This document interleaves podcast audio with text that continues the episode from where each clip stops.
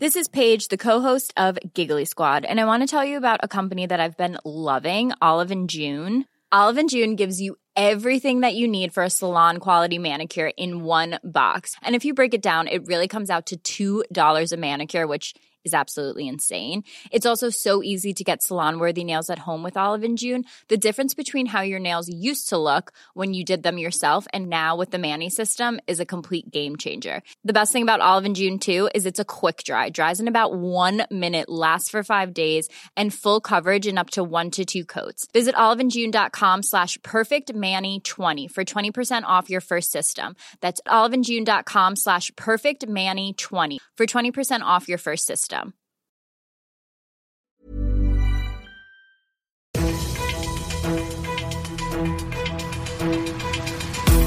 95 5 Charivari, das München Briefing, Münchens erster Nachrichtenpodcast. Mit Christoph Kreis und diesen Themen. Versuchter Totschlag in der U-Bahn an der Kreilerstraße und FFP2-Masken in der U-Bahn ab Sonntag in ganz München. Schön, dass du bei dieser neuen Ausgabe wieder reinhörst in diesem Nachrichtenpodcast. Da erzähle ich dir in fünf Minuten jeden Tag das, was in München heute so wichtig war. Das gibt's dann jederzeit und überall, wo es Podcasts gibt und immer um 17 und 18 Uhr im Radio. Ich bin selbst gestern Abend noch mit der U2 gefahren und keine Ahnung, du ja vielleicht auch. Und es ist irgendwie so krass, wenn man sich dann denkt, dass man in dieser Bahn, um die es gleich geht, hätte sein können. In Fahrtrichtung Messestadt Ost pöbelt ein 20-Jähriger einen 56-Jährigen an. Warum, das weiß keiner so genau. Die beiden streiten, die beiden streiten an der Kreilerstraße, steigen sie beide dann zusammen aus und wumms der Jüngere knallt dem Älteren seine Faust an die Schläfe. Als der auf dem Bahnsteig zusammenbricht, tritt er noch ein paar Mal zu und haut dann, statt in irgendeiner Form zu helfen, ab. Brutal und feige. Immerhin lässt sich sagen, dass das Opfer nicht lebensgefährlich verletzt worden ist und immerhin lässt sich sagen, dass der Täter nicht besonders weit gekommen ist. Er ist um halb drei der Polizei dann bei einer Großfahndung, die natürlich sofort eingeleitet worden ist, mitsamt 15 Streifen und einem Helikopter ins Netz gegangen und jetzt sitzt der junge Mann natürlich völlig zurecht in Urhaft. Du bist mittendrin im München-Briefing und nach dem ersten großen München-Thema schauen wir wie immer erstmal auf das, was Deutschland und die Welt heute so bewegt hat. Und zumindest in Deutschland hat uns das Ende der zweitägigen Konferenz der Gesundheitsminister von Bund und Ländern bewegt und natürlich die Ergebnisse der Konferenz.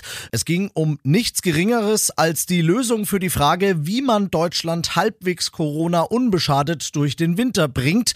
Charivari-Reporter Thomas Bremser, wie will's die Politik jetzt angehen? Ja, die Boosterimpfungen sollen eine große Rolle spielen. Darum sagt die Politik im Gegensatz zur Ständigen Impfkommission, alle Geimpften können sich diese Auffrischung holen wenn die letzte Impfung länger als sechs Monate her ist, also nicht nur die über 70-Jährigen. Deshalb sollen auch einige Impfzentren wieder öffnen. Und der Druck auf ungeimpfte wird erhöht. In den Regionen, in denen die Zahlen besonders schlimm sind, soll 2G angewendet werden.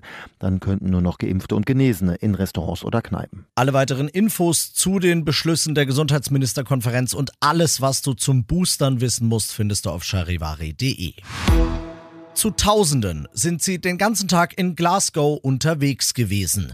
Klimaaktivisten haben am Rande des Weltklimagipfels demonstriert, weil die dort bisher beschlossenen Zusagen der Staatengemeinschaft zwar ganz geil klingen, den Aktivisten bisher aber einfach zu unverbindlich sind, Charivari Großbritannien-Korrespondent Philipp Detlefs. Mit lauten Sprechchören marschierten die Demonstranten zu Tausenden durch die Innenstadt von Glasgow.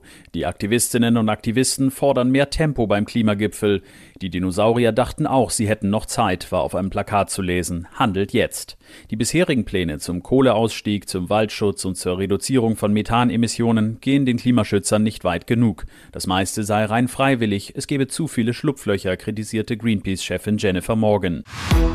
Und das noch zum Schluss. Springt die Krankenhausampel auf gelb, dann ist die FFP2-Maske wieder Standard in U-Bahn, Tram und Bus. Eine medizinische Maske, eine sogenannte OP-Maske ist dann nicht mehr ausreichend und diese Maskenpflicht besteht weiterhin in allen Fahrzeugen und in allen Bahnhöfen, allerdings nicht an Haltestellen im Freien, zum Beispiel eben an Haltestellen von Tram und Bus.